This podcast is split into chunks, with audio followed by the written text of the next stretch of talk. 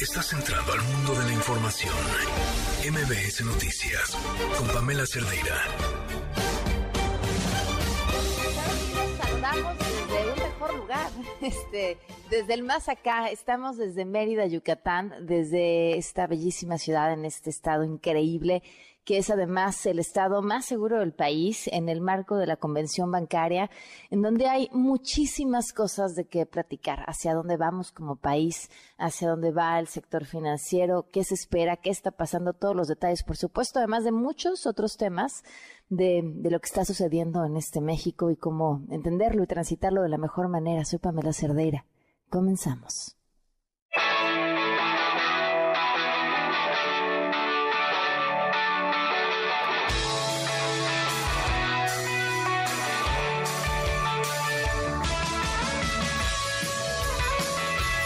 Muy irresponsable de estos legisladores que con propósitos propagandísticos, porque es preocupante lo que está sucediendo en Estados Unidos, porque están perdiendo la vida muchos jóvenes por el fentanilo, pero es muy canallesco el utilizar eso para decir la culpa es de México y de manera muy irresponsable decir si no se alinean ustedes, vamos a presentar una iniciativa para que el ejército de Estados Unidos enfrente a las bandas de delincuentes en México. Eso es una falta de respeto. En el caso de la ciudad no es una alarma, pero pues hay que estar atento para que no, no haya un consumo de fentanilo. No es un problema hoy de salud pública, pero hay que prepararse para que no lo sea así. Entonces coincide con el presidente en que no hay consumo de fentanilo aquí en, en México y en la ciudad. Pues es, en todo caso es muy menor. Lo del INAI se vetó, es un derecho constitucional que tengo porque al parecer no se actuó bien. Hubo un acuerdo, se repartieron a los dos candidatos, uno para Morena y otro para el PAN. Y eso no debe de permitirse. En un caso, el que obtuvo casi el último lugar en la calificación, en la prueba, salió. Y en el otro caso, una gente vinculada al PAN, militante casi del PAN. No podemos aceptar esos enjuagues. Imagínate un instituto responsable de la transparencia que no tiene transparencia en la definición de sus integrantes. Entonces nuestra investida simplemente no perder de vista nunca el origen por el cual se crearon los organismos constitucionalmente autónomos puede dar la sensación de que la banca tiene altos niveles de capital y un exceso de liquidez y está en momento muy robusto de la historia de México. Por lo tanto, este tema de contaminación que estamos oyendo de los diferentes bancos es muy probable que en México solo lo veamos pasar de la misma forma que vimos pasar la crisis del 2008 y 2009 hoy más que nunca en tiempos recientes, la defensa de la democracia no puede ser vista solo como un asunto de quienes encabezan los órganos electorales o de control constitucional. El rol de estos es indispensable, ni tampoco es un asunto que solo concierna a quienes forman la así llamada clase política. Es, me parece, una tarea de corresponsabilidades de defensa colectiva de todas y todos. El proceso electoral pasado de 2021, señoras y señores embajadores, fue el más violento en la historia de nuestro país. Más candidatos que nunca ejecutados, candidatos ejecutados, golpeados, secuestrados, que no podían hacer campaña, casos completamente públicos, en cuatro momentos, para que no se registraran y los bajaban. Durante la campaña, para que no se movieran. El día de la elección esta política de autosuficiencia energética nos ha ayudado a que no aumenten los precios de los combustibles. En el caso de la gasolina magna, en el tiempo de Calderón aumentó 22.9% el precio. Con Peña Nieto, 42.8% de aumento. Y con nosotros ha habido una disminución de 7.7%. Así vamos a la conmemoración del 18 de marzo, el sábado, a las 5 de la tarde.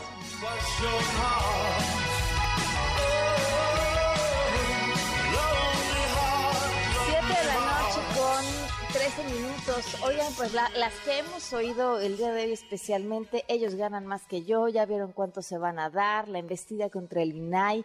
¿Por qué nos importa el INAI? Son todos esos temas que tenemos que platicar, eh, el monto de cuánto se llevan los consejeros que se van. Eh, y, creo que también eh, la, mirada que tenemos que, hacer hacia el dinero, ¿no? me decía hace muchos años una persona, refiriéndose a otras, decía, se gastan los pesos y se ahorran los centavos. Y creo que en este discurso sobre el dinero de lo público que hemos hecho es así.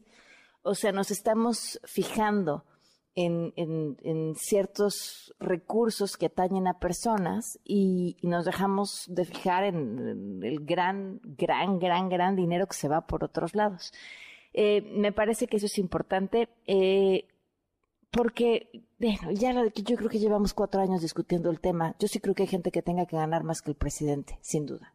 Porque hay puestos para los que uno tiene que tener ciertos requisitos y para ser presidente el único y más importante requisito es ser popular para obtener el voto. Eso puede ser bueno o puede ser muy malo. En el caso de las personas con requisitos también, ¿eh? La gente puede ser preparadísima y cumplir con un montón de cosas y aún así no servir a su país de manera correcta. Pero me parece que la discusión ahí es otra. Yo sí creo que hay mucha gente que tendría que sí ganar mejor que el presidente por el tipo de puesto que desempeña. Y hay muchos casos de muchos presidentes que digamos que si les pagáramos por resultados, pues nos salen debiendo una lana. Vamos a una pausa y regresamos con información. Quédate en MBS Noticias con Pamela Cerdeira. En un momento regresamos. Estás escuchando MBS Noticias con Pamela Cerdeira.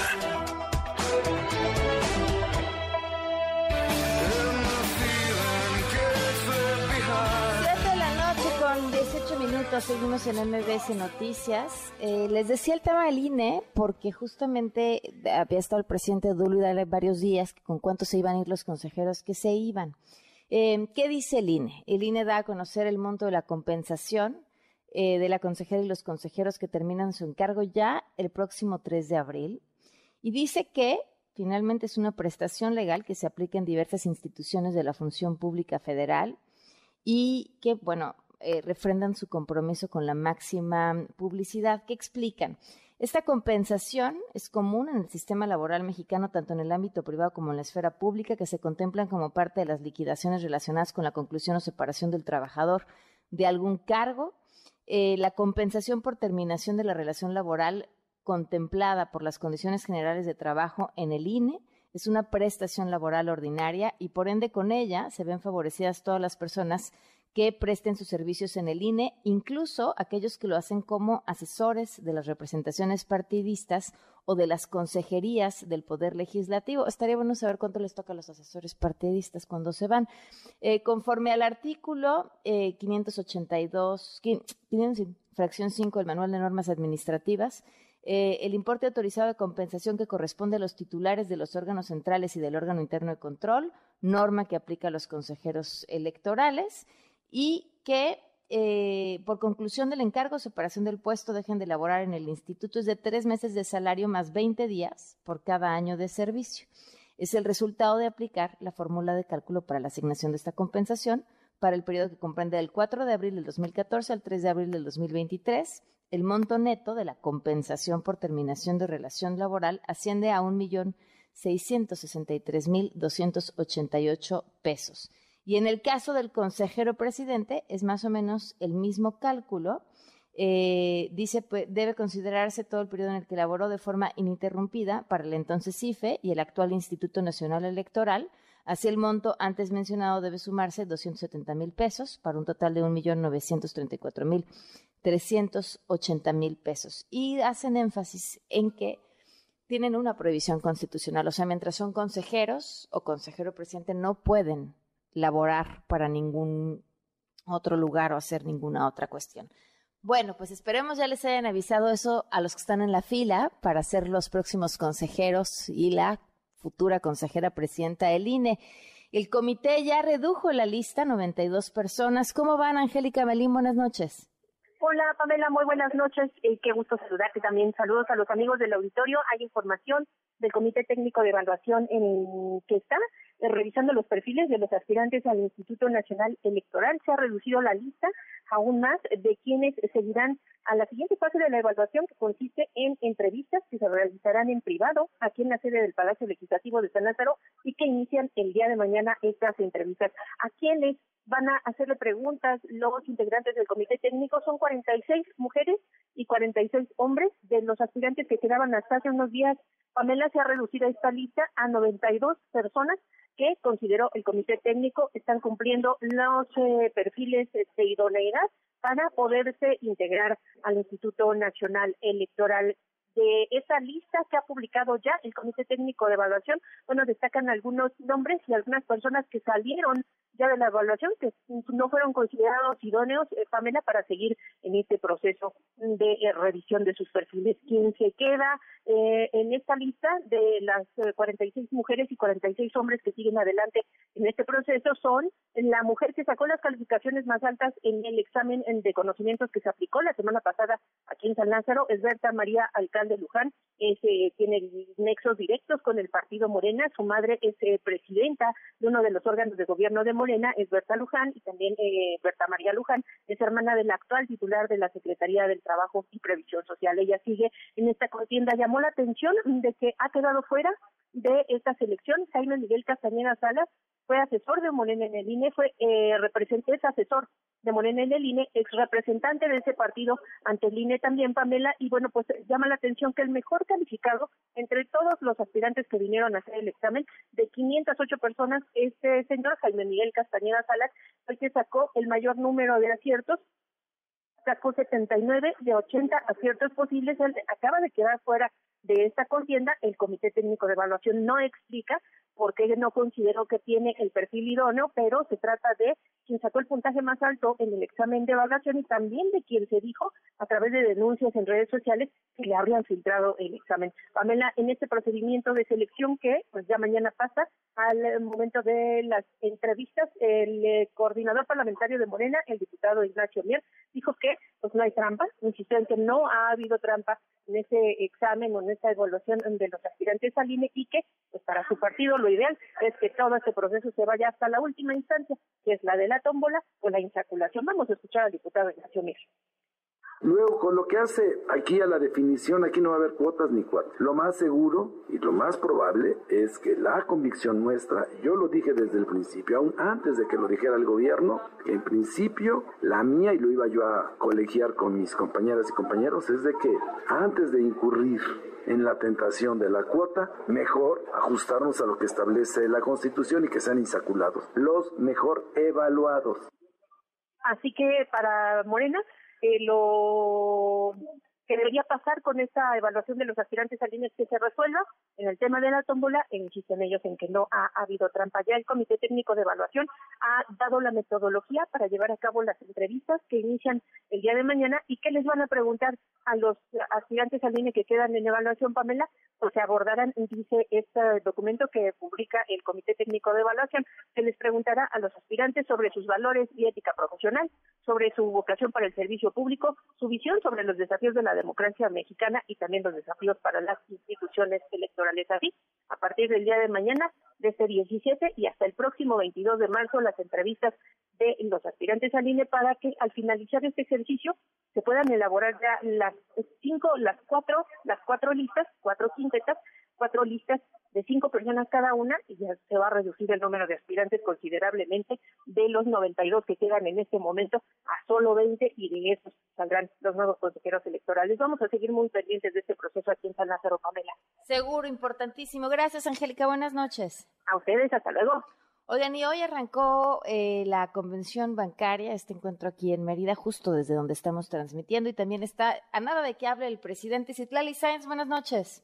Así es, Pamela, buenas noches a ti también, a nuestros amigos del auditorio. Pues el gobernador de Yucatán, Mauricio Vila Dosal, fue eh, quien arrancó en esta bienvenida, en esta inauguración para a la cual llegó el presidente Andrés Manuel López Obrador, que como señalas está a punto de hablar porque está concluyendo eh, ya desde hace un ratito el discurso del presidente saliente Daniel Becker, del presidente saliente de la ABM. Y bueno, el gobernador de Yucatán resaltó los proyectos ejecutados con el gobierno federal en el sur, sureste de nuestro país, como el Tren Maya, el transísmico también, que impulsarán el traslado de personas, el turismo y las mercancías en esta zona y lo que fomentará también la inversión extranjera directa. Pero también es importante que durante estos discursos eh, se habló del tema de los bancos en los Estados Unidos que tuvieron problemas que fueron intervenidos, Pamela, y que de alguna manera pues acotaron o el gobierno de Estados Unidos trata de acotar pues el efecto que puedan tener a nivel tanto del sistema financiero de Estados Unidos como a nivel mundial. Por eso la autoridad regulatoria del sistema financiero mexicano afirmó que el sector bancario cuenta con niveles elevados de capitalización y liquidez, así como una cartera de crédito en buenos términos. El titular de la Comisión Nacional Bancaria de Valores, Jesús de la Fuente Rodríguez, dijo que estos eventos recientes derivaron en el cierre de dos bancos en Estados Unidos, obligan a nuestro país y sobre todo a la autoridad a mantener la vigilancia y analizar los riesgos que atentan contra la estabilidad lograda. Pero vamos a escuchar lo que señaló hace unos momentos. Los eventos recientes que se han presentado en algunas instituciones bancarias del extranjero han evidenciado la velocidad con que pueden verse afectadas en esta era digital, por lo que debemos mantener la vigilancia y el análisis de los riesgos que pudieran gestarse y atentar contra la estabilidad lograda.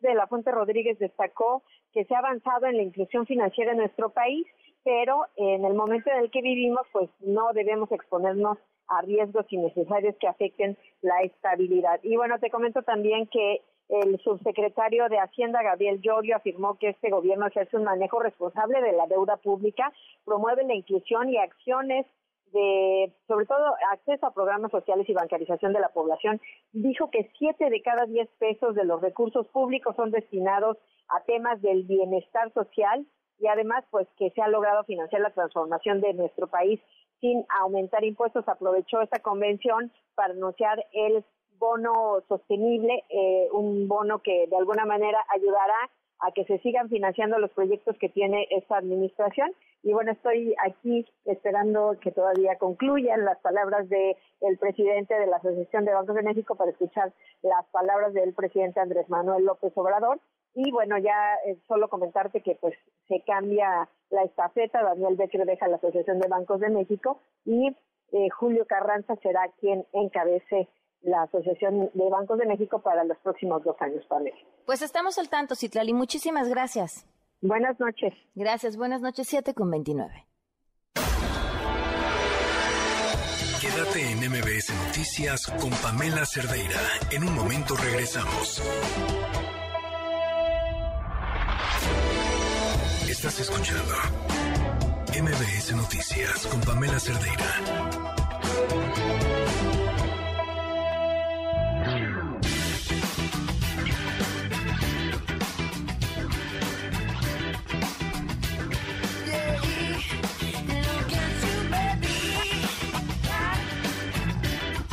En MBS Noticias, gracias por estar con nosotros. Oigan, hemos hablado ya, y además fue noticia la, la semana pasada, ¿no? Lo del tema del agüehuete, que bueno, ha sido noticia todo un ratote porque nos han traído, este asunto se ha convertido en un símbolo.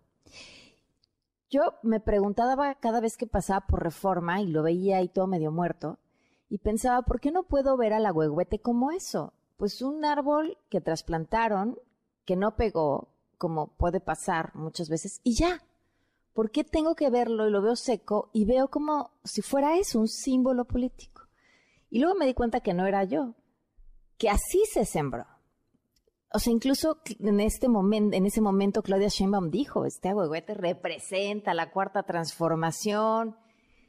Y bueno, pues al agüehuete le fue mal y se negaban a aceptarlo y decían, no, no, ahí viene, ya, ya, ahora sí, ya tiene brotes y no, pues le estamos poniendo no sé qué y le estamos haciendo no sé qué y ahora sí, es que le chocaron y entonces se acuerdan que un borracho medio se subió la glorieta.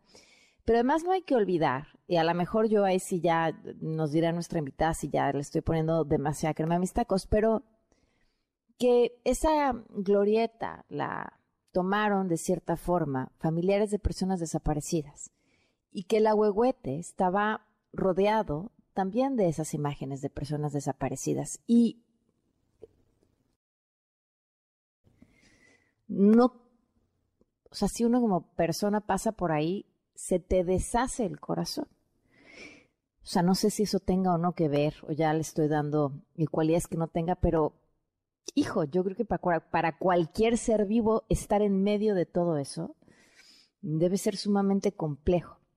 Entonces, bueno, finalmente aceptaron y yo que la huehuete se iba.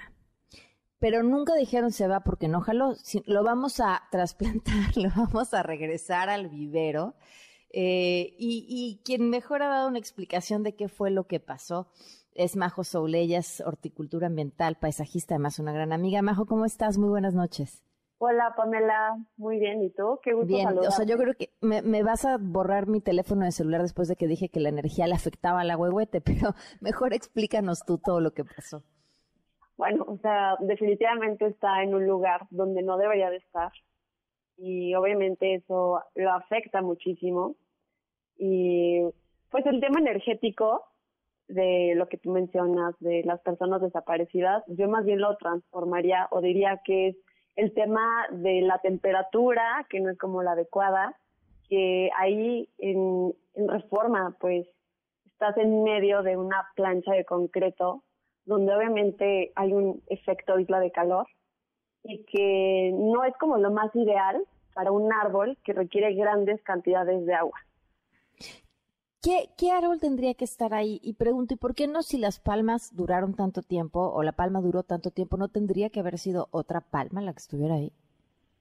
Bueno, aquí es donde entra como todo lo interesante de este tema, de por qué, o sea, si desde hace muchísimo tiempo hemos visto palmeras en el paisaje, ¿por qué ahora están muriendo? Y bueno, primero hay que pues decir que es una, una planta que es introducida, o sea que no crece de forma natural en, el, en el ambiente pues que nos rodea, sino más bien son especies introducidas que las traemos de otro lado y les gusta el ambiente donde crecen, pero no son plantas invasoras, o sea, porque no empiezan a reproducirse de forma pues acelerada ni empiezan a desplazar plantas nativas, sino que simplemente les gusta el clima y se adaptan.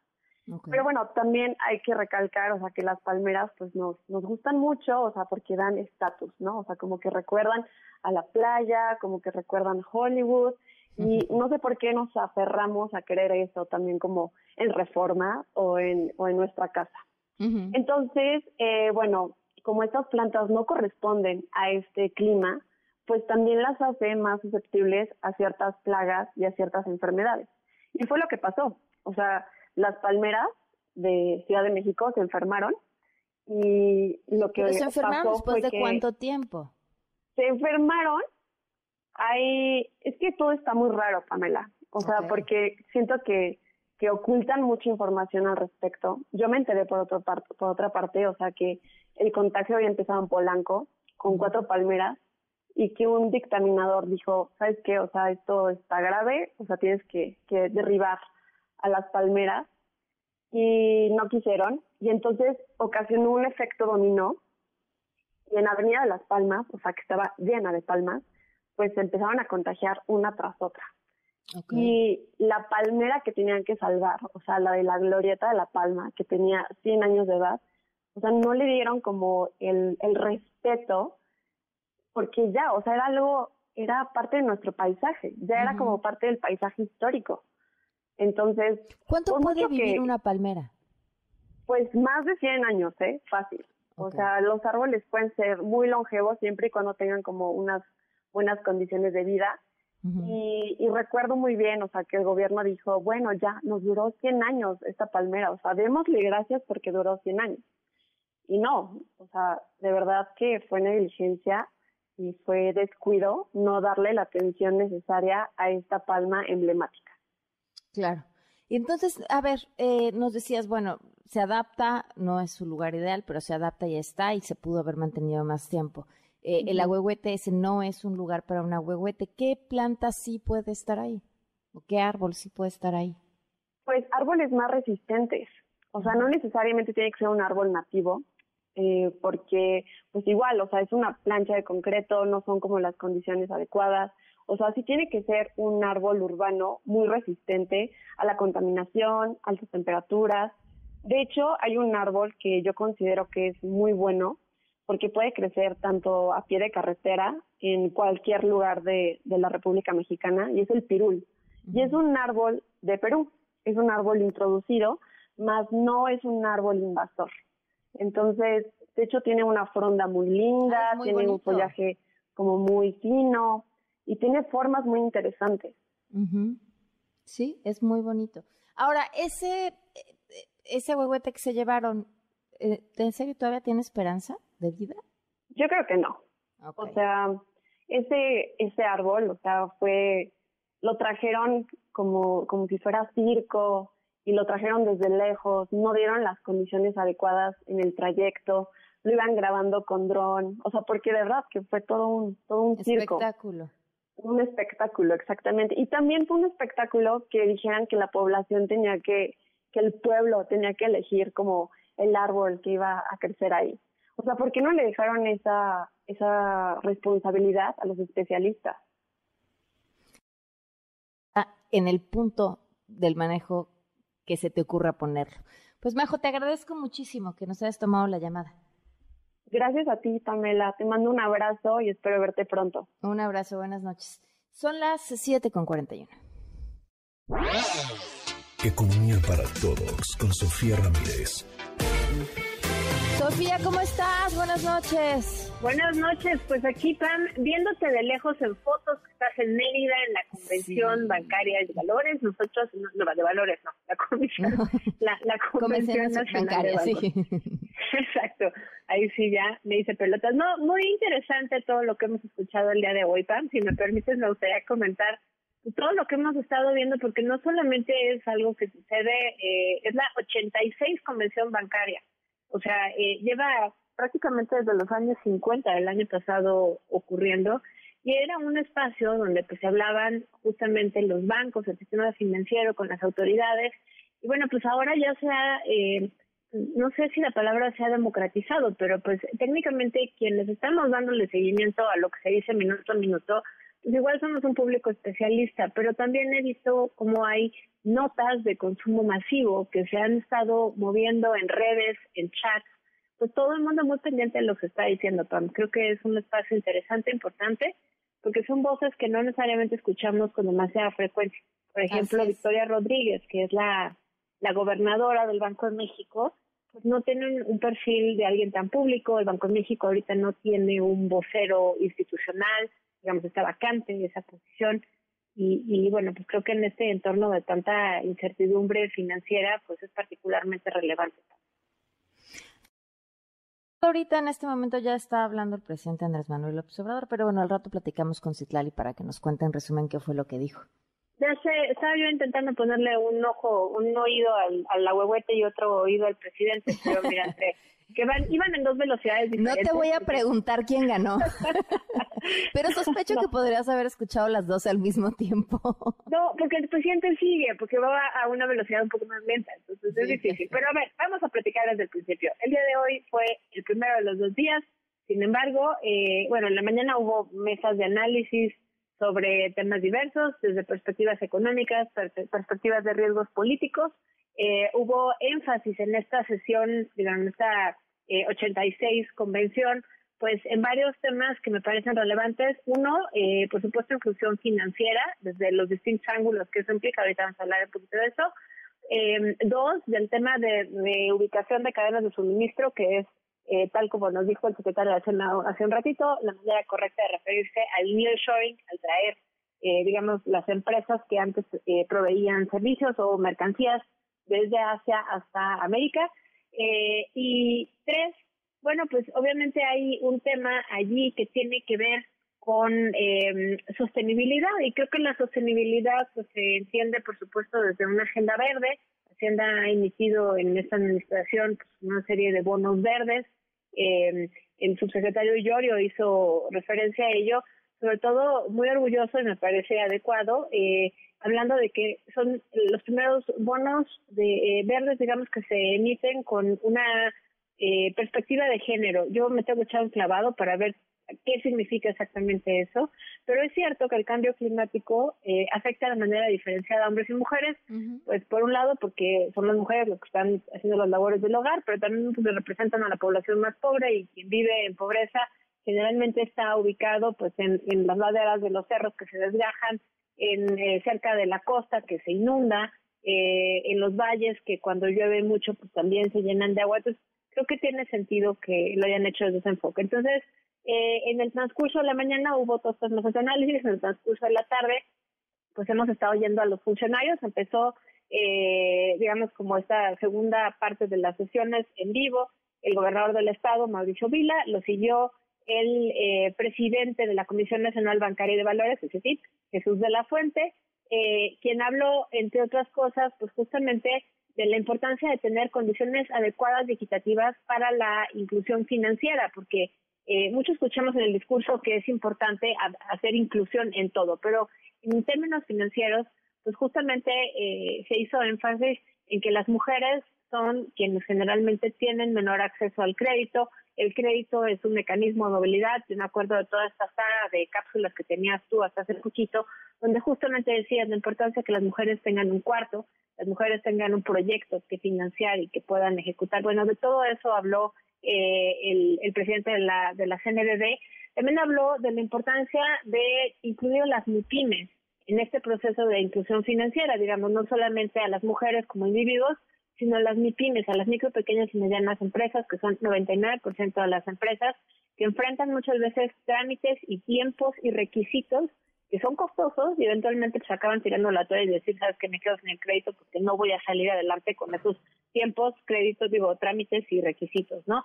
También hablo de la inclusión financiera de personas con discapacidad, lenguas indígenas, o sea, personas hablantes de lenguas indígenas, eh, que tienen dificultades adicionales para acceder a los servicios, digamos, del sistema financiero, pues porque eh, muchas veces, como todo se hace a través de plataformas digitales, pues no se están incorporando, digamos, estos mecanismos para que sean inclusivos para las personas que viven con discapacidades, con alguna merma auditiva, con alguna merma visual eh, y en, sus capacidades visuales y auditivas, o lenguas indígenas, pues porque no está traducido para allá. También, eh, obviamente, esto implica que en los lugares donde hay una baja penetración, digamos, del uso de tecnologías o en segmentos poblacionales como pueden ser adultos mayores que no usan las plataformas de tecnología como si lo hacen los grupos de más jóvenes, bueno, pues ahí hay eh, todo un reto de por medio. Me gustó mucho la intervención en concreto de Jesús de la Fuente de CNBB, eh, que aunque tiene un estilo muy similar al presidente de vestir y de verse, fue muy estructurado en su mensaje eh, y, y, digamos, enumeró muy claramente que entre los retos había también avances en el sentido correcto, por ejemplo, en la ciberseguridad, en los ciberataques hacia la, eh, las instituciones, de banca múltiple. Habló de la importancia de poner atención al fraude cibernético, porque ahí el que lo padece es el usuario y la, usuaria eh, todo el tema de la verificación de la identidad, que, que no es menor en este momento donde estamos viendo como el INE, que es básicamente nuestra comprobación de identidad, pues está bajo asedio político entonces, pareciera que las partes se dieron o nos dimos hoy una tregua en ese aspecto, empezamos a identificar justo los puntos sobre las IES y eso estuvo muy bien. Estuvo seguido del subsecretario Llorio de la Secretaría de Hacienda, quien habló justamente de inclusión financiera para tener un impacto que mejore la calidad de de las personas. Eh, el subsecretario Llorio tiene un perfil muy técnico, habló de plataformas que permiten que más personas eh, hagan ahorros en línea, como pueden ser CETES directos, que lo platicamos cuando decíamos que hacíamos con, con nuestro dinerito ahora que las tasas de interés estaban altas, bueno, pues eh, CETES directo es una de las opciones, presumió, eh, y lo cual me parece más adecuado, porque no siempre se dice lo que sale mal en el gobierno, no lo que sale bien, que iba a haber un pago de deuda a pequeños ahorradores a través de eh, CETES directos de 6.500 millones de pesos. No es mucho, pero es mucho más de lo que se hacía antes. Entonces, sí hay ahí un tema de educación financiera que trabaja Hacienda con Conducef, con CNBB y con otras instancias financieras que ayudan a que más personas finalmente tengan acceso al sistema financiero. Habló de eh, pues este tema de los bonos sostenibles, de enverdecer el sistema financiero. Hay eh, un anuncio hoy de la Secretaría de Hacienda donde cambia la taxonomía fiscal, es decir, cómo se clasifica, digamos, los criterios de gasto y pues obviamente eso va a representar un reto. Yo todavía no he tenido oportunidad de echarme un clavado, ya regresaré más adelante con eso. Y eh, en tercer término habló Victoria Rodríguez, que te decía yo, es la gobernadora del Banco Central. Me gustó mucho el fondo de lo que dijo. Por supuesto que hay muchas personas que ya desde ahorita critican que sea una persona con una personalidad tal vez no tan mediática, pero el fondo estuvo muy bien leído, el mensaje fue muy claro, habló de lo incómodo que es este momento para el sistema financiero, porque pues hemos visto cómo en los últimos días el, el peso fluctúa, pasó de 17 a 17.90 a más de 19 pesos por dólar, pero realmente lo que está detrás pues es muchísima eh, aversión al riesgo, incertidumbre y, y en cierto grado eh, pues justamente no saber qué va a pasar por parte de los agentes financieros. En concreto, empezó la semana pasada, si te acuerdas, lo platicamos el martes, con eh, el Silicon Valley Bank en Estados Unidos, que lo tuvo que rescatar la Fed sobre el fin de semana. Era un banco muy particular con una concentración de ahorradores del sector de tecnologías muy concentrada con altos, eh, los montos de depósito que tenían eran muy altos y por lo tanto técnicamente no eran acreedores de que se les rescatara por la vía tradicional. Sin embargo, para evitar un contagio al sistema financiero, la Reserva Federal rescata a los a los tenedores de esas cuentas y les garantiza que les va a mantener sus ahorros intactos. Ah. Eh, todo esto pasa el fin de semana, el lunes ya lo platicamos el martes pasado, sale el presidente Biden a decir además eso no le va a, crear mayores eh, presiones fiscales a los a los pagadores de impuestos en Estados Unidos, yo lo veo difícil porque aunque Biden decía que era un impuesto solo a la banca, eso se acaba trasladando al consumidor de servicios financieros final eh, y pues en ese sentido sí sí le cuesta, digamos, al pagador de impuestos o a la pagadora de impuestos, pero el eh, pues ya más hacia el miércoles vimos pues, que Credit Suisse, que es este banco de mayor impacto sistémico, le usted decía a los economistas, digamos, es un banco que no está tan focalizado en un segmento particular como podría ser el Silicon Valley Bank, empezó a perder hasta el 30% del valor de sus acciones en menos de una semana y eh, el principal eh, accionista, digamos, el que respaldaba la liquidez eh, de manera principal, pues era el Banco Nacional de Arabia, de Saudi Arabia, y dice, y, y el anuncio por el cual, digamos, todo empezó a tener un poco más de aversión fue cuando el, el Banco Nacional de Saudi Arabia dijo que ya no iba a inyectarle liquidez. Entonces, sale el Banco Nacional de Suiza a decir nosotros sí te vamos a, respaldar con liquidez. Y bueno, pues a pesar de todo eso ha habido mucha incertidumbre en los mercados. De eso habló la gobernadora y de cómo pues obviamente eh, eso implicaba una compenetración y una comunicación muy particular en este momento entre autoridades y sistema eh, financiero. Finalmente, me quiero referir brevemente a eh, la última intervención que me tocó escuchar antes de Daniel Becker, que fue el doctor Ramírez de la O. Él prácticamente está en una misma narrativa, es decir, todos los logros de esta administración en términos macroeconómicos, fiscales, eh, considera que ha habido una buena inversión, digamos, eh, eh, inversión, digamos, en, los proyectos prioritarios de este gobierno, pero, pues obviamente, todos los pendientes que hemos platicado, como pues el que estamos asignando el dinero público, tal vez no sea de la mejor forma, y pues eh, es todo. Con eso me quedo, Pam. Sofía, muchísimas gracias. Te mando un fuerte abrazo. Ya platicaremos después de lo que dijo el presidente, que justo ya terminó de hablar. Te mando un abrazo. Hasta luego. Buenas noches. Oigan, comentábamos, bueno, no, más bien no comentábamos, les comento esto. Acaba de dar a conocer, pues prácticamente el día de hoy, el FBI, sobre otra estadounidense secuestrada en el país. Se trataría de María del Carmen López, eh, secuestrada en su residencia el pasado 9 de febrero, esto en Colima. Eh, le agradezco muchísimo a Sonia López, hija de María, que nos acompaña en la línea. Sonia, buenas noches, gracias por acompañarnos. Hola, buenas noches. Eh, Sonia, cuéntame, desde el 9 de febrero está desaparecida tu mamá. ¿Qué ha pasado desde entonces? Sí, tenemos 36 días desde que ocurrió esto. Estábamos en, eh, tenemos a, la FBI con nosotros ayudándonos tratando de localizar a mi madre igual en conjunto con las autoridades en, México.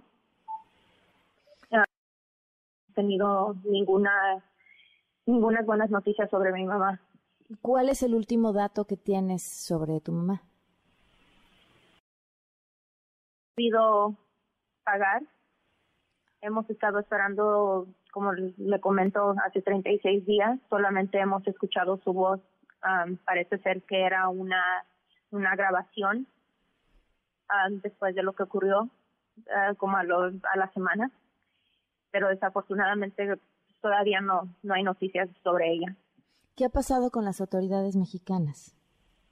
Han estado entrevistando ahí en el pueblo, es un pueblo muy chico, es por la mayoría es familia y pues todavía no nos han dado mucha información sobre dónde se encuentra la búsqueda o todas las personas que se han entrevistado.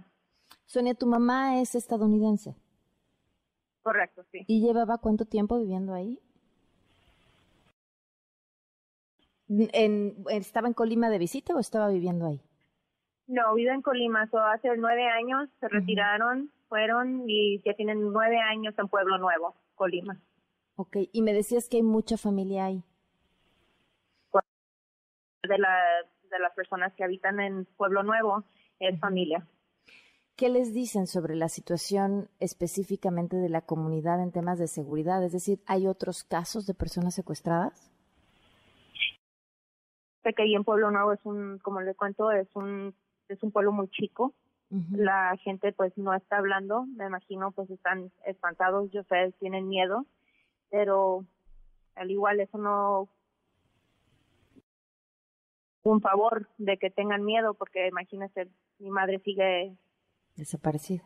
sigue sin nosotros no sabemos dónde está ya hace 36 días eh, Sonia, eh, hasta este momento fue que el FBI dio a conocer esta información, pero supongo ya estaban trabajando con ustedes desde antes.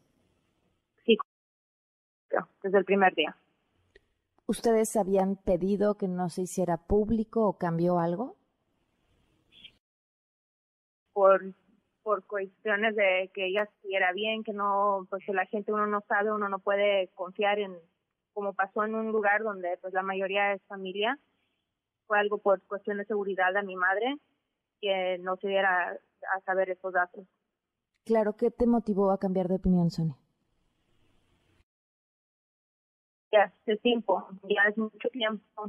Han entrevistado suficiente gente ahí, ahí en y nadie dice nada y esperamos que con con esto que haya una una recompensa de dinero que alguien se pueda que por favor piensen que es una no se llevaron a cualquier persona, es una mujer que es madre, es abuela, quien tiene bisnietos. ¿Qué pensaste cuando viste el otro caso, el de los cuatro estadounidenses em, que fueron eh, pues levantados, no es la palabra correcta, en Tamaulipas?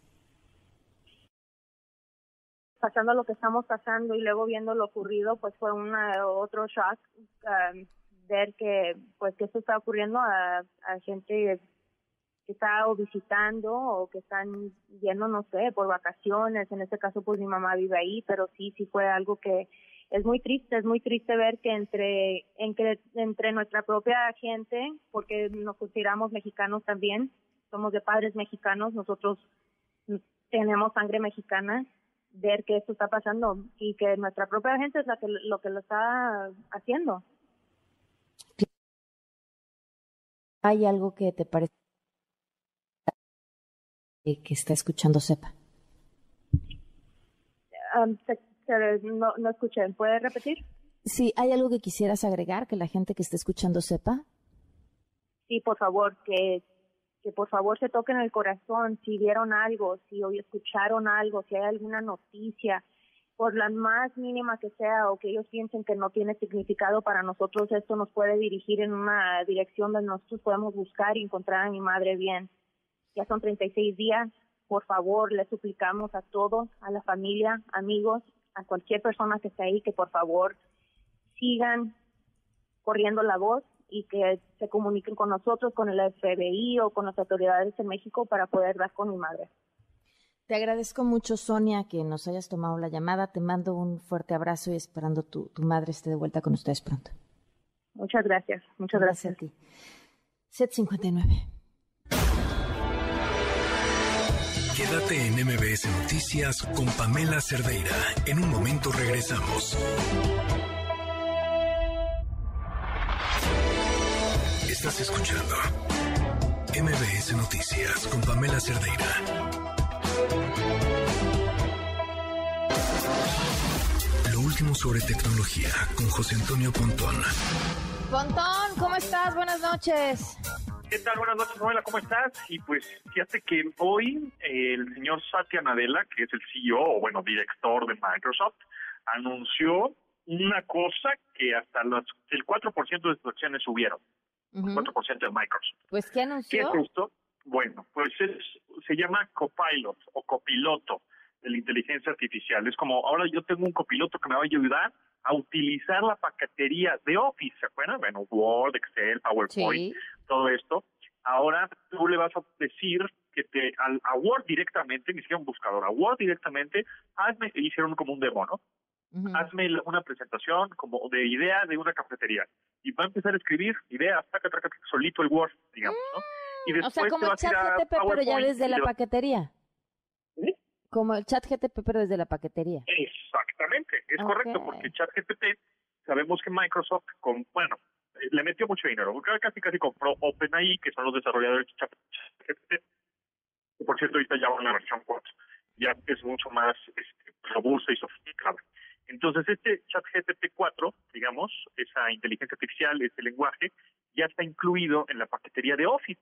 Entonces, tú le vas a decir directamente a PowerPoint, ni siquiera a otra aplicación, ni siquiera a un, navegador web o a un buscador, sino te metes a PowerPoint y le vas a decir, ahora hazme 10 slides o 10 este, diapositivas o 10 láminas con la presentación que, este, o con las ideas que me pasaste en mi board, ¿no? Entonces automáticamente te va a empezar a, poner imágenes, presentación, bullets, así como si tú estuvieras haciéndola, solito va a empezar a construirla, las láminas y el diseño.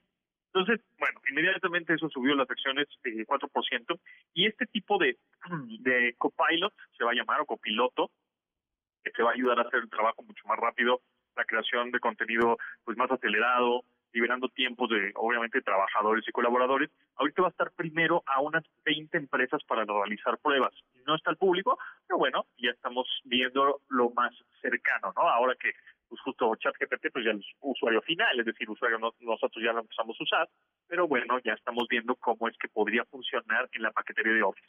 Que por cierto, eh, Microsoft, eh, el, eh, digamos, su 100% de la empresa, ahí te va cómo está dividido de ganancias. ¿De dónde saca más dinero Microsoft? Es decir, ¿qué es lo que más eh, es negocio para ellos?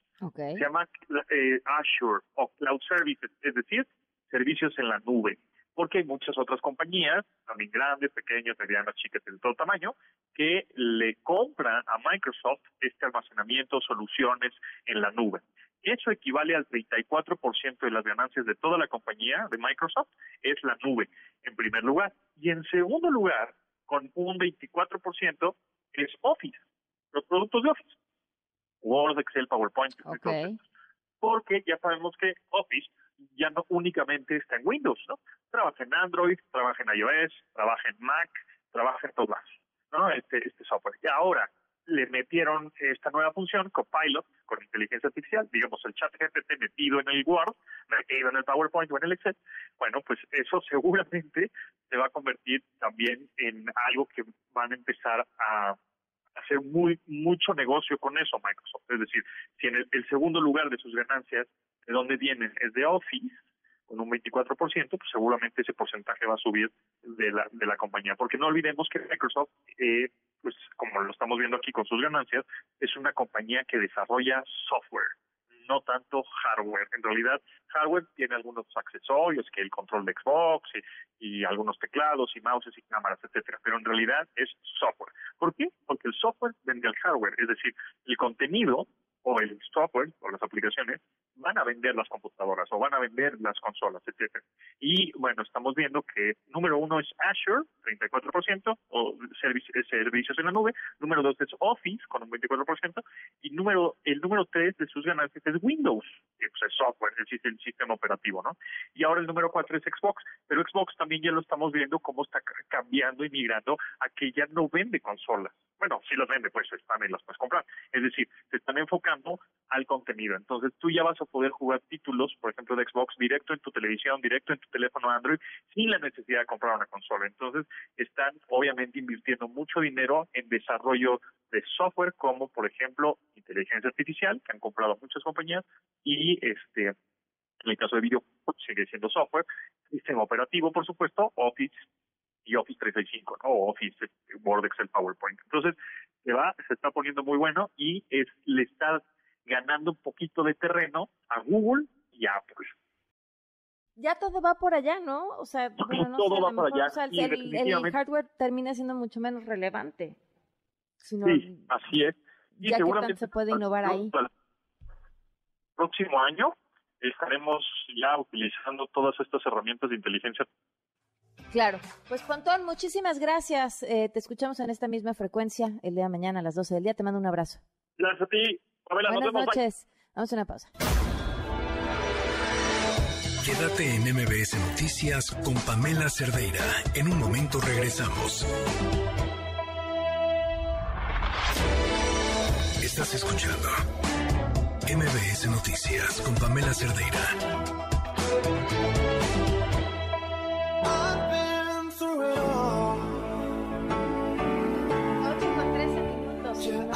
Noticias.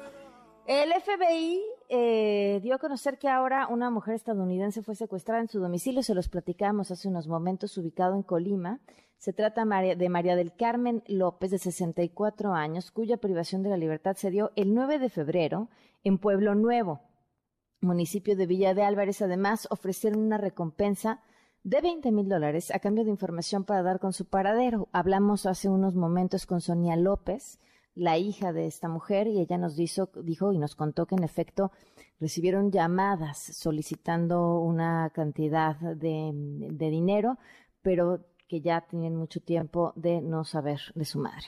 Regresamos a Mérida, Yucatán, eh, en el marco de la edición número 86 de la Convención Bancaria, donde ya dio su mensaje el presidente Andrés Manuel López Obrador. Citlali Sáenz, cuéntanos, buenas noches. Hola Pamela, de nueva, de nueva cuenta buenas noches a ti al auditorio. Pues sí, el presidente Andrés Manuel López Obrador ya inauguró esta convención bancaria en su edición 86 que se celebra, como dices, en Mérida, Yucatán.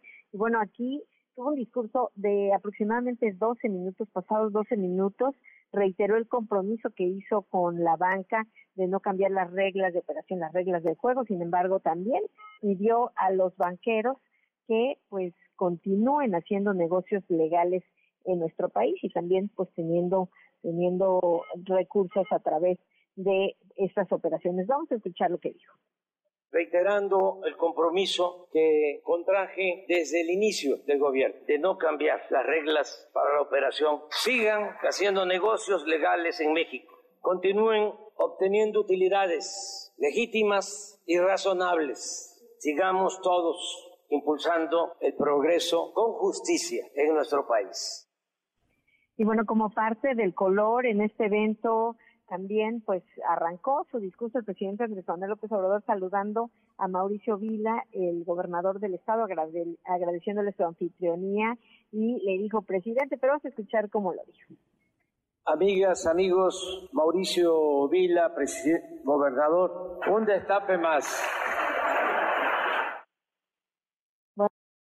Eh, Yo, Citlali, este, Mauricio de por sí se ve contento después de esto. pues además de, de, de contento que se ve, pues de haber logrado sacar de Acapulco, Acapulco. El, este evento, uno de los más importantes del, bueno, yo creo que el más importante de el sistema financiero que ha tenido, pues que tuvo Acapulco 19 años, Pamela, cada año in- ininterrumpidamente esta celebración y finalmente pues se vinieron los banqueros acá y de alguna manera pues parte de esto es promover la región, pero pues esto fue gracias a, al trabajo que de convencimiento que hizo el gobernador y ahora mira cómo lo recibe el presidente No, Andrés bueno. Manuel López Obrador y pues sí, la sonrisa también de Mauricio Vila de haberlo llamado y al final pues el presidente lo que dijo fue un destape más. No van a dormir Claudia Sheinbaum ni Marcelo Ebrard esta noche, ni, a, ni Adán Augusto, no van a dormir bien. ya están preocupados por otro más, así que bueno, eso es parte de del color, pero bueno, el, el presidente Andrés Manuel López Obrador también, pues hay que destacar que fue un discurso muy breve, Pamela, eh, 12 minutos, eh, y normalmente nosotros esperábamos porque su, su, su programa estaba establecido en empezar al 5 para las 7 de la noche, empezó mucho más tarde, pero pensamos esto va a durar mucho más, eh, porque sabemos eh, que a veces preparan este tipo de discursos mucho más largos y también pues el presidente Andrés Manuel López Obrador lo hace un poco más extenso. En este caso no, enlistó en 10 puntos los logros que ha tenido en el gobierno, destaca eh, pues los logros en materia económica, el crecimiento, la estabilidad del peso frente al dólar. Y bueno, adelantó que el gobierno destinará este año un billón de pesos en obras de infraestructura. Y bueno, también destacó que nosotros tenemos reservas récord en nuestro país, en el Banco de México, además de las, de las remesas que envían los connacionales a sus familiares aquí en nuestro país. Pamela es mi reporte al auditorio. Gracias, Itlali. Buenas noches. Buenas noches. Oigan, y brevemente, la jefa de gobierno Claudia Sheinbaum dio a conocer que la detención llevada a cabo hoy es una mujer vinculada con el ataque armado contra Ciro Gómez Leiva, Leslie N. Se suma ya a las 12 personas que habían aprendido anteriormente. Son las 8 con 18. Una vuelta al mundo del deporte. El marcador de Rosa Covarrubias en MBS Noticias. Rosy, ¿cómo estás? Buenas noches. Pam, ¿cómo estás? Buenas noches. El día de hoy Gianni Infantino fue reelecto como presidente de la FIFA durante la edición número 73 del Congreso del organismo, el cual se celebra en Ruanda. Esto fue lo que dijo Gianni Infantino respecto al Mundial Femenil el día de que, bueno, que se va a disputar este año en Australia y Nueva Zelanda. Hablando de competiciones, el primer punto es que, por supuesto, ofreceremos la mejor Copa Mundial Femenil de la FIFA en 2023 y estaremos impulsando enormemente el fútbol femenino, no solo porque pasamos de 24 a 32 equipos, sino por muchas otras razones. Por cierto, Infantino golpeó a las televisoras porque dice que la FIFA no va a vender los derechos para el torneo en Australia y Nueva Zelanda por los precios que ofrecen, que a veces están entre el 70 y el 98% menos de lo que ofrecen las televisoras por la transmisión de los partidos de mundiales varoniles. Para nada más comentar, Tigres y León ya están en la siguiente fase de eh, pues la Conca Champions, en los cuartos de final de la Liga de Campeones de la CONCACAF. Esta noche el equipo de Pachuca enfrentará a Motagua para estar, eh, bueno, para buscar su pase a la siguiente ronda de este torneo. Pam, la información deportiva. Gracias, Rosy. Muy buenas noches. Buenas noches. Son las 8 con 19. Quédate en MBS Noticias con Pamela Cerdeira. En un momento regresamos. Estás escuchando MBS Noticias con Pamela Cerdeira. Un análisis preciso del ámbito nacional e internacional. Es Rashabot en MBS Noticias. Esra, muy buenas noches. Qué gusto saludarte. ¿Cómo estás? ¿Qué tal, Pamela? Buenas noches. Buenas noches al auditorio. Bueno, pues hoy los mercados y todo el mundo se volvió loco. Llevan varios días así si no es una cosa es otra, pero bueno, parece ser que los banqueros pues también son muy irresponsables. No, no es nuevo, ya lo habíamos visto en otras ocasiones, pero pues de repente bancos regionales ahí en California, bancos uh, de pues llamadas empresas tecnológicas nuevas, startups le llaman, de repente se dedicaron a comprar bonos de largo plazo y deuda de corto plazo. Luego ya me tuvieron con que estar pagando. Y algo que uno diría, bueno, pues sí, en medio de esta alza en las tasas de interés eso puede pasar, pero eso es una irresponsabilidad. Que gente que está dedicada a administrar el dinero de la, de la gente, de, la, de una enorme cantidad de personas, no sea responsable, de repente en otros momentos pues quebraba un banquito y no, no te pasaba nada. Hoy uno de estos bancos empieza a quebrar, este el banco de Silicon Valley, y se te vuelve algo así como pues un castillo de naipes y se empieza a caer otro y otro y otro y otro y otro y entonces pues a rescatar ni modo porque pues esto está interconectado de tal manera que si no le pones un alto pues eh, volvemos otra vez a lo que sucedió en 2008-2009 en una catástrofe de una enorme dimensión.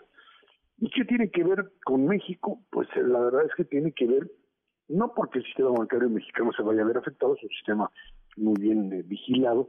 De hecho, en los Estados Unidos, después de la crisis de 2008, lo habían conseguido. Obama había metido ahí una serie de reglas de control controles que estaban muy bien hechos, vino el señor Trump, y ya sabes, cuando estos señores que no saben ni leer ni escribir llegan a la presidencia de la República, digo en Estados Unidos, pues este pues lo que le sucede es que terminan por pues echar abajo lo que representaban pues verdaderos pues eh, anillos de control sobre banqueros que son irresponsables. Se los quitaron estos anillos de control y pues se volvieron locos. Y de repente en el caso mexicano pues le empieza a pegar a lo que es un orgullo nacional y viene siendo el peso mexicano. Otra vez esta idea de que en México nos basamos en que la fuerza del peso es algo así como la forma de generar identificación o al revés, hundirnos en la miseria que representa ver un peso devaluado. Y el presidente de la República parece que está interesado en esa, en esa figura, en la idea de que ver un peso fortalecido como nunca, pues ese es símbolo de, de grandeza económica.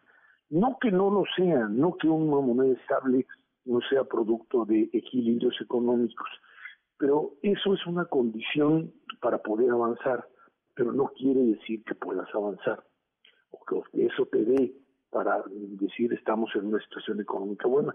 Pero no es así que en el momento en que se viene esta esta avalancha, este esta locura que donde tienen que entrar a rescatar hoy, hoy el banco suizo como el Credit Suisse pues tiene que ser rescatado por el propio gobierno suizo porque de lo contrario pues el efecto pues se trasladaría hasta allá ya era un banco con problemas pero si no le entran a salvarlo pues seguimos otra vez en la ola de la caída. Bueno pues esto llevó al peso mexicano que estaba de 18 por dólar también a 19 por dólar. Cerró ya un poco más en 18, 70 y tantos, porque pues finalmente los gobiernos empezaron a meter mano para evitar una crisis de enorme magnitud.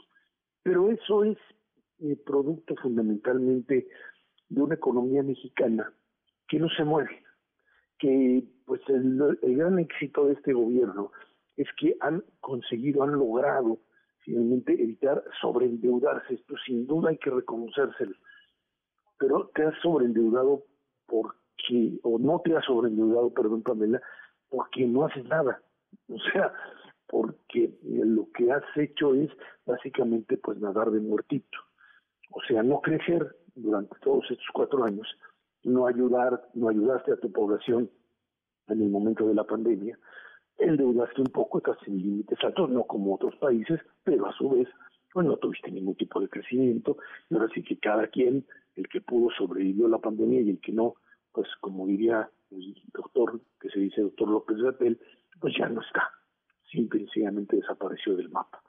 Y esto te lleva pues a esta, a esta, a esta situación que es la que estamos viviendo el día de hoy, de una economía mexicana y de una vivencia diaria de los mexicanos, donde pues eh, vivimos fundamentalmente de lo que puede ser el modelo de exportación hacia los Estados Unidos y de llegada de Estados Unidos hacia México de una enorme cantidad de divisas producto de las remesas como tal.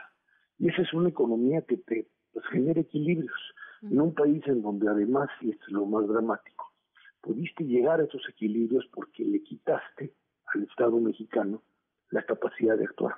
Corriste a un montón de burócratas, entre comillas, profesionales, gente que tenía capacidad para decidir, para actuar, para resolver problemas, porque decías que eran corruptos, echaste afuera, les bajaste el sueldo, entonces, pues te dedicaste nada más a administrar, entre comillas, la, lo que es el, Estado mexicano, con gente que cobra poco y que, pues, simple y sencillamente no tienen capacidad para hacer su trabajo. Y entonces le bajaste, le bajaste enormemente a lo que sería este este gasto en estas en esto que consideran pues inaceptable tener buenos salarios o salarios altos para funcionarios públicos, que en otros países es una garantía además para evitar la corrupción también. en esta situación tan dramática es que, pues ahí estamos, el dinero se va solamente para Dos Bocas, Tren Maya, refinería y aeropuerto. aeropuerto que pagar. Y no hay y no hay otra cosa. Y el resto, el resto simplemente sobrevive, pues básicamente en esta economía conectada con los Estados Unidos dramáticamente. y un peso mexicano pues que sobrevive a esto. Ah, ¿Por qué dicen, por qué le hacen tanto, por qué invierten en México? Porque lo que les importa del otro lado es básicamente que tengas el equilibrio económico financiero. Cuando esto se pierda, se va a ir el dinero. Esperemos que no suceda. Pero lo que sí nos puede quedar claro es que esta idea de seguir elevando el tema de la del peso mexicano como orgullo nacional es un error garrafal.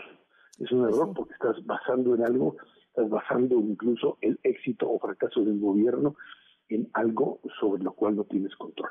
Si López Portillo, que dijo que defendería el peso como perro, tenía más fichas, sin duda alguna, o creía que tenía fichas para defender el peso y terminó hundido, en este caso, hoy tenemos el peso Guayer, que es el peso a 19, otro día lo tienes a 18, y con cualquier situación dramática puedes tenerlo a una mayor o, a mayor o menor valor.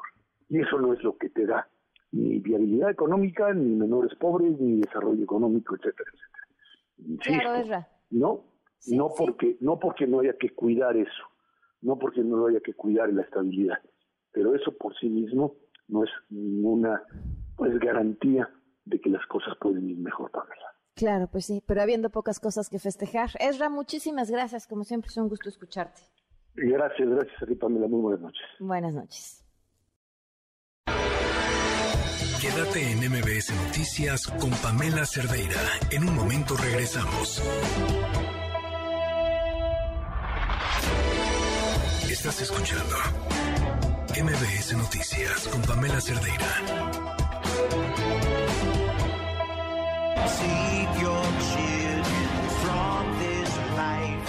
Está con nosotros la responsable de que estemos aquí, en este bello lugar, Michelle Friedman, secretaria de Fomento Turístico del Estado de Yucatán. ¿Cómo estás? Yo feliz de que estén aquí, Pamela. Estoy muy contenta porque pues siempre hay buenas cosas que decir de Yucatán, pero ahora estamos de fiesta con la convención bancaria, el evento más importante del sector financiero en nuestro país, y eso nos permite mostrar lo muchísimo que tiene que ofrecer Yucatán ante líderes de opinión, ante tomadores de decisión y ante todos los visitantes que tenemos. Voy a empezar por lo más obvio, pero qué bonito está el aeropuerto.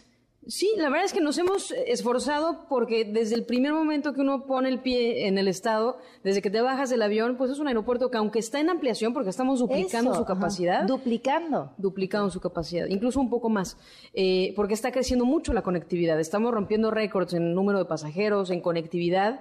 Y bueno, aún así, aunque esté en obra, el aeropuerto está limpio, está bonito y siempre decorado con imagen de, turismo. Lo que queremos es, eso, dar una buena bienvenida. De eso, me tiene, bueno, además... Eh, ¿cuánta gente están recibiendo en estos dos días? Bueno, estamos, solamente por la convención bancaria más de 1.300 personas, pero tenemos un evento de, un festival de música sacra en el pueblo mágico de Izamal, tenemos la y la feria del libro en, el otro recinto, en el centro de exposiciones. Entonces, bueno, constantemente están pasando cosas interesantes aquí en Yucatán. Y me llamó también muchísimo la atención al llegar la cantidad de anuncios de construcciones, de edificios, de departamentos, está creciendo muchísimo. Mucho. Yo creo que no solamente turistas, también... Eh, habitantes están queriendo llegar a Yucatán. Sí, ya les mandamos medio Chilangolandia para acá. No sé qué tan bueno, qué tan bien vistos Hay que empezar a desacelerar eso si se puede.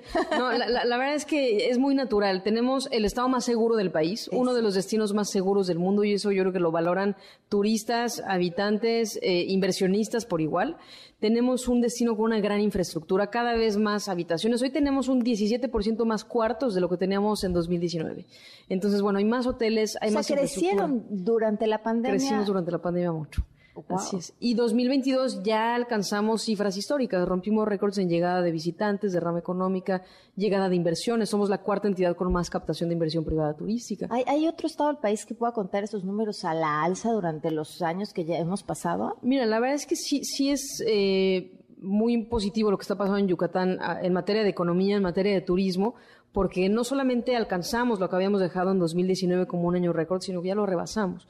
Y eso es algo que no cualquier destino puede decir después de los años tan complicados que fueron. Claro, ¿cuál es el secreto? Además de ser el estado más seguro del país. Pues mira, el tema de la seguridad es una, la infraestructura, la conectividad, estamos haciendo más fácil que lleguen los turistas vía aérea, marítima, terrestre a lugares cómodos, a lugares atractivos. Y algo en lo que hemos trabajado mucho es en diversificar el producto turístico. Que tú puedas vivir experiencias auténticas, sustentables, originales, orgánicas en distintos puntos del estado. Tenemos más de 6.000 cenotes, tenemos 19 zonas arqueológicas abiertas al público únicamente, tenemos casi 400 kilómetros de playa, tenemos aldeas mayas, pueblos mágicos, ciudades coloniales, gastronomía exquisita. Entonces, cuando tú pones todo eso y, le das un toque de, de experiencia para que se convierta en un producto turístico y lo llevas a cada rincón del estado, captas más turismo de distintos mercados y, haces que el turista se quede por más tiempo y genere más beneficios para más personas en Yucatán. Entonces creo que es parte del, del secreto. Tres cosas que hay que hacer en Yucatán. Wow, este, sí, ya hay sé, con esa oferta te dije muy Acabamos de terminar la campaña de 365 días en Yucatán. Bueno, no acabamos, fue el año pasado y nos quedamos con tantas que hicimos la segunda etapa de 365 sabores. Más o menos para que te des una idea de todo lo que hay que hacer aquí en Yucatán. Las tres favoritas. Pero las tres favoritas, la playa de Yucatán, la costa de Yucatán creo que es algo no tan conocido por la gente del centro del país. Tenemos unas playas paradisiacas llenas de naturaleza, donde te puedes acostar en un mar hermoso y ver volar a decenas de flamingos sobre tu cabeza. Eh, otra maravillosa, sin duda, es el nado en cenotes. Y algo muy reciente, pero que vale mucho la pena, es el programa de las aldeas mayas. Es turismo rural, turismo comunitario en las zonas eh, donde están las comunidades mayas para sentarte a tomar una clase de cocina con una mujer maya dentro de su casa maya o sentarte a urdir una hamaca o a tejer un, bordado. Creo que son experiencias muy auténticas y que vale la pena, pero bueno, te podré decir decenas o cientos de otras experiencias como la visita a los apiarios para extraer la miel yucateca o el paseo por las salineras, las coloradas, nuestros cuatro pueblos mágicos, en fin. Yo creo que en nuestro sitio web en yucatán.travel pueden encontrar todas las experiencias que, tienen que vivir. Bueno, y ahora que tienen eh, la convención, ¿con qué quieres que se queden todas las personas que estarán aquí este par de días? Mira, Yucatán es un destino listo para recibir grandes eventos mundiales. Así tuvimos en 2019 la Cumbre Mundial de los Premios Nobel de la Paz, así tuvimos el Tianguis Turístico, así tuvimos el 50 Best Latin America, ahora la convención, Smart Cities, y vamos a seguir teniendo grandes eventos. Y creo que lo que, lo que logramos con la captación de estos eventos es el beneficio inmediato, derrama económica, hoteles llenos, aviones llenos, restaurantes llenos, pero también es enseñar al mundo entero que Yucatán está listo para este tipo de turismo y más, con los tres elementos que te acabo de decir, seguridad, infraestructura y gran diversidad de ofertas turísticas. ¿Qué más viene para Yucatán este año? Pues mira, vamos a seguir trabajando, lo estamos haciendo desde el año pasado mucho en el tema gastronómico, hemos hecho muchas actividades gastronómicas, eh, tendremos eventos, maratones gastronómicos, tenemos grandes talentos. Trabajando en tema gastronómico, no tienen más que abrir cualquier cocina. Lo que sea. tienen un espectáculo de sabor. Es increíble, desde lo tradicional hasta lo contemporáneo, los productos endémicos, la miel yucateca, el pulpo maya, el cerdo pelón, los platillos emblemáticos, la cochinita, eh, los papazules, etcétera. La verdad es que sí es, es algo muy atractivo y es un gran elemento identitario que muestra y narra la historia de Yucatán. Eh, vamos a seguir consolidando los programas que nos han funcionado. Vienen grandes eventos, vienen eventos gastronómicos, pero también deportivos, que acabamos de anunciar muchos eventos deportivos, muchos congresos. La verdad es que viene un año fuerte en donde, si ya en 2022 rompimos récord, 2023 estoy segura que lo seguiremos haciendo. Pues de verdad, eh, felicidades. Siempre es un gusto poder platicar contigo. Gracias, por invitarnos. Estar aquí es un enorme privilegio y seguir hablando de este estado tan hermoso. Lo que, ahora sí que lo que han hecho lo han hecho muy, muy bien y da muchísimo gusto. Muchas gracias, Pamela. Pues bienvenidos todos, todo el auditorio de MBS y todos ustedes, por supuesto. Muchas gracias. Quédate en MBS Noticias con Pamela Cerdeira. En un momento regresamos.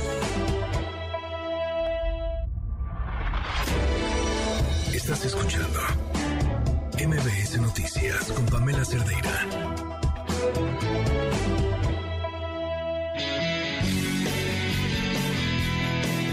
Estamos transmitiendo desde Mérida. Estoy con las señoras de los números, de las finanzas, las reinas de la banca, las meras meras. Me da muchísimo, muchísimo gusto saludar a Rosalía Ramírez, eh, CEO de Visa México. ¿Cómo estás?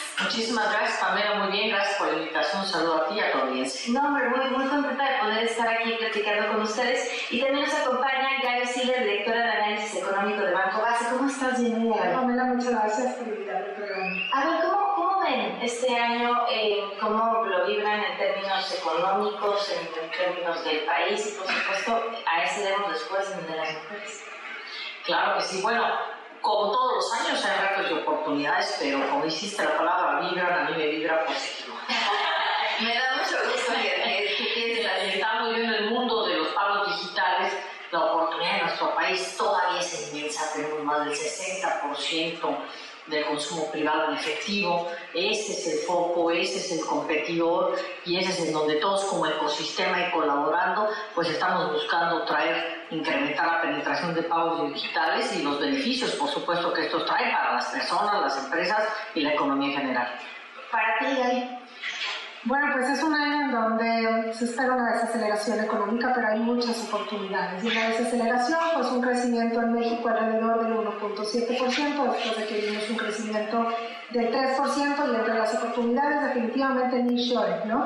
Esto que lleguen más empresas a nuestro país y que se empiecen a perfilar en los siguientes años, y que obviamente esto va a generar más empleo, estabilidad también para el tipo de cambio y crecimiento económico. Esto si lo sabemos aprovechar. En términos de inflación, pues todavía un reto. Vimos que el 2022 la inflación fue el principal de los problemas económicos. Este año yo creo que paulatinamente va a disminuir, pero a lo mejor vamos a cerrar con una inflación alrededor del 5.1%, que todavía está muy por encima del objetivo del Banco de México y con esto seguramente el Banco de México tendrá que seguir subiendo su tasa de interés, a lo mejor hasta un nivel del 11.5%. Hablabas del efectivo como enemigo a vencer, ¿no? O el competidor más importante en realidad. Eh, ¿Qué es lo que, lo que nos detiene o cuál es esa gran barrera que permite que siga ese hueco todavía grande? Yo creo que existen varias y obviamente todas ellas afortunadamente trabajándolas como industria, ¿no? La primera sería la propia bancarización. Recordemos que tenemos alrededor del 50% de las personas adultas aún sin bancarizar. Si hablamos de mujeres, por cierto, es el 66%. La segunda gran factor pues, es, es la infraestructura. En México venimos trabajando muy fuerte en los últimos años para construir infraestructura tanto del lado de aceptación como del lado de tecnología y soluciones de pago que traigan soluciones convenientes y seguras a los, a los consumidores. Entonces yo creo que esas son las barreras, obviamente las mujeres, tenemos que tocarlo aquí, todavía tenemos una brecha mayor en donde tenemos que trabajar eh, más fuerte para, para tenerlas a través de la inclusión digital buscar esa equidad y esa inclusión, pero sí creo que todas las barreras, sobre todo ahorita en un mundo tan colaborativo, por supuesto la banca, eh, grandes instituciones financieras, pero también las fintech, las startups, todos sumando para acelerar esto en términos de tener una mejor experiencia de consumo. Oye, también está aquí con nosotros Luisa Prado. ¿Cómo estás? Bienvenida. Muchas gracias, Pablo. Muchísimas gracias por la invitación y un honor estar con ustedes. De verdad, yo les voy a decir una cosa y voy a decir de todo corazón. Se me está cumpliendo un sueño. Ay, se me está cumpliendo un sueño de estar con mujeres tan poderosas, mujeres que admiro. Alguna vez soñé estar aquí, hoy la vida, y ustedes me dieron la oportunidad de estar compartiendo esa mesa con ustedes. Muchas gracias, un placer también. Muchas gracias. Qué bienvenida, ¿verdad? Oye, Lisa, eh, les preguntaba eh, cuando arrancábamos,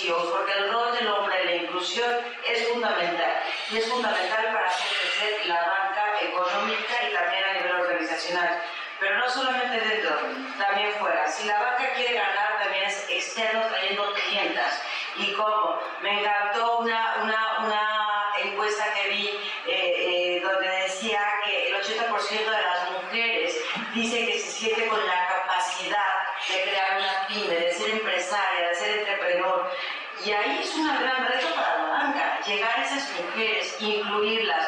Vimos en la pandemia que muchas mujeres se convirtieron en estas famosas nenis.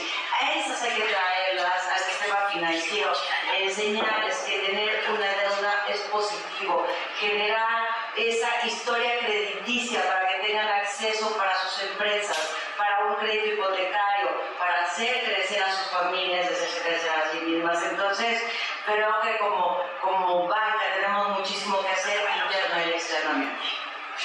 ¿Quieres eso? No, no, bueno, coincido plenamente con lo que dices. Sin lugar a dudas, esta brecha de género tenemos que atacarla de manera conjunta y colaborativa. existen para las mujeres eh, barreras desproporcionadas en el acceso a capital, eh, la tecnología, los conocimientos y habilidades para poder utilizar estos mismos y poder traer los beneficios de los pagos digitales. Hablando de las pymes, que sabemos México pues es un país pyme, nuestra columna vertebral económica está basada más del 95% en pymes y MIPYMES, nosotros hemos visto en Visa a través de diferentes estudios que el hecho de tener aceptación de los pagos digitales les llega a dar un incremento en ventas hasta de alrededor del 22%.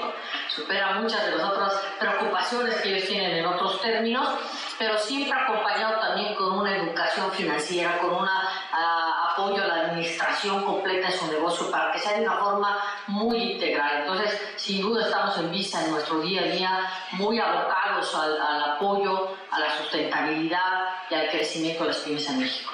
Y es que fíjate, retomando lo que decías, inclusive yo creo que una parte, porque las mujeres tenemos mucha capacidad, ¿no? Pero una cosa es quitar el miedo, ¿no? Porque hay sueños y para cumplirlos primero los tienes que visualizar y decir yo soy capaz de poderlo hacer.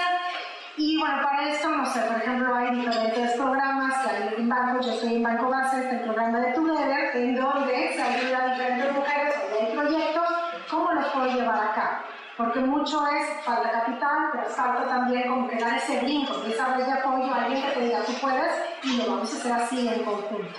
Ya, yo creo que una de las cosas que me ha llevado muchísimo la atención de, de, varias encuestas que es porque además para mover realmente la gente necesitamos datos.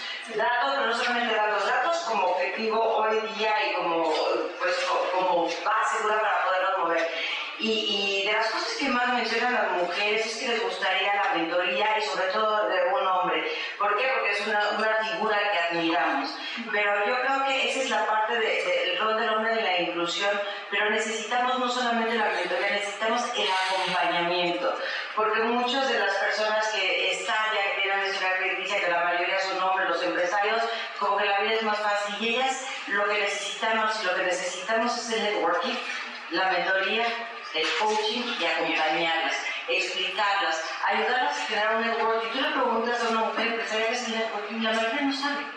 Tenemos que ir de la mano y es esa sororidad que tiene que acompañar y decirles, tienes una oportunidad, tienes, tienes, tienes un mundo de verdad, de posibilidades, pero el chiste es llevarlas, llevarlas de la mano y es nuestro compromiso, o al menos de mi parte, ¿no? Totalmente de acuerdo y adicional a ello, tú lo mencionaste al principio, necesitamos más mujeres en las cúpulas directivas porque nadie aspira a ser lo que no ve. Entonces queremos que las eh, gentes jóvenes, las chicas jóvenes, las profesionistas digan, bueno, sí se puede, ahí están, y están fuertes, están muy integrales, están balanceadas y eso llama la atención, ¿no? Por otro lado, a mí me parece un dato interesante ahorita un cambio importante es que las empresas listadas, eh, ya lo que son los fondos de inversión, etcétera, están teniendo fondos en este año, inclusive cerca de 3 billones etiquetados para equidad de género.